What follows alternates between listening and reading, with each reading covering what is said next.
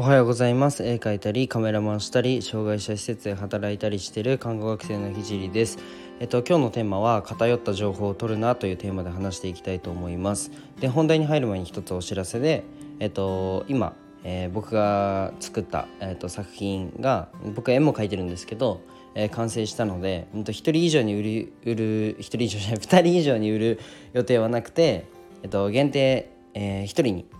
売ろうと思ってるので、えーと、L というサービスで売っているのでぜひ、えー、覗いてみてください、えーと、リンクは貼っておきます。で、えーと、と今日の、えー、情報 今日の情報じゃない。すいません。今日のテーマは、えーと、情報収集の、えー、数だけじゃなくて質も上げないとというテーマ、まあ、お話をしたいと思います。なんか、うんと、最近、まあ、戦争のねニュースがすごい本当心痛くなるような胸が苦しくなるようなニュースが多いと思うんですけど、まあ、最近のその戦争のニュースで、まあ、ロシアの、えーと、情報のその制限からうんと洗脳されている国民が洗脳されてるよねっていう問題が、えっと、多く、まあ、ニュースとして上がってると思うんですけど、まあ、これって僕たちにも当てはまるなというふうに思ったので、えっと、話していこうと思います。えっと、情報収集については割と普段から考え考えていることなので、まあ、共有できたらいいなというふうに思います。えー、すいません、えっと、僕は、えっと、情報収集にはまず速さ正しさあとは自分に活かせるのかっていう3つの視点で、えー、収集することが大切だなというふうに考えてます。で今日話す内容は、まあ、正しさについてその中でも速さとかではなく、えー、正しさについて話していきたいと思います、えっと、僕が情報で正しさについて気をつけてることはまあ3つあってえっと、1つ目が、まあ、1つのメディアで判断しないこと。で2つ目が、うんと、メディアのターゲットを考えること。で3つ目が感想なのか統計や数字ななどの、まあ、事実なのかえっと、この3つだけはちゃんと意識して情報を収集しています。でまず、うんと、1つ目なんですけど1つのメディアで判断しないというのは、うん、例えばテレビだけの情報とか、まあ、逆に SNS のそうだなインスタだけの情報で判断しないみたいな感じで、えっとまあ、僕は主に、えっと、ラジオでしょまずラジオ、えっと、Facebook あとニュースアプリ、まあ、この辺の、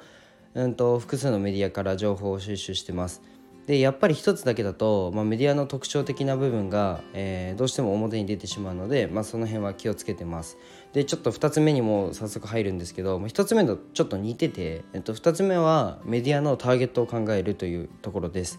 例えばそうだなテレビだったら見ている年齢層はだいたい高めで、まあ、今ってなんだろう10代とか20代前半、まあ、30代前半？もしかしたら30代もかもしれないんですけど、まあ、テレビ見ない世代が多くてほぼスマホで完結されるというふうに言われてるのでテレビを見てる年齢層は高い高齢者の方が多いっていうふうに考えると、まあ、高齢になるとどうしても、まあ、これは生物的生物的なんですけど守りに入るあんまり攻める必要がもうなくなるから、うん、と守りに入る性質があるため、まあ、不安を煽ると PV、えっとまあ、見てもらう回数が稼ぎやすい、まあ、視聴率が上がるってことですね煽れば煽れば。まあ、だからテレビは大げさに言ったり、まあ、ネガティブな方向に、えーと、情報が傾く可能性が、まあ、めちゃくちゃ高いです。まあ、こんなこんな感じです。こんな感じで、えーと、ちゃんとなんだ自分が情報を取ってるメディアはどこをターゲットにしているのかっていうのを、まあ、ここしっかり考えないと、まあ、そのメディアの癖だったり、まあ、目的が、えーと見えてこないのでちゃんと考えていく必要があると思います。まあ、それが見えるとだいぶ情報を取る上で、まあ、俯瞰的に、うん、なれると思うのでおすすめです。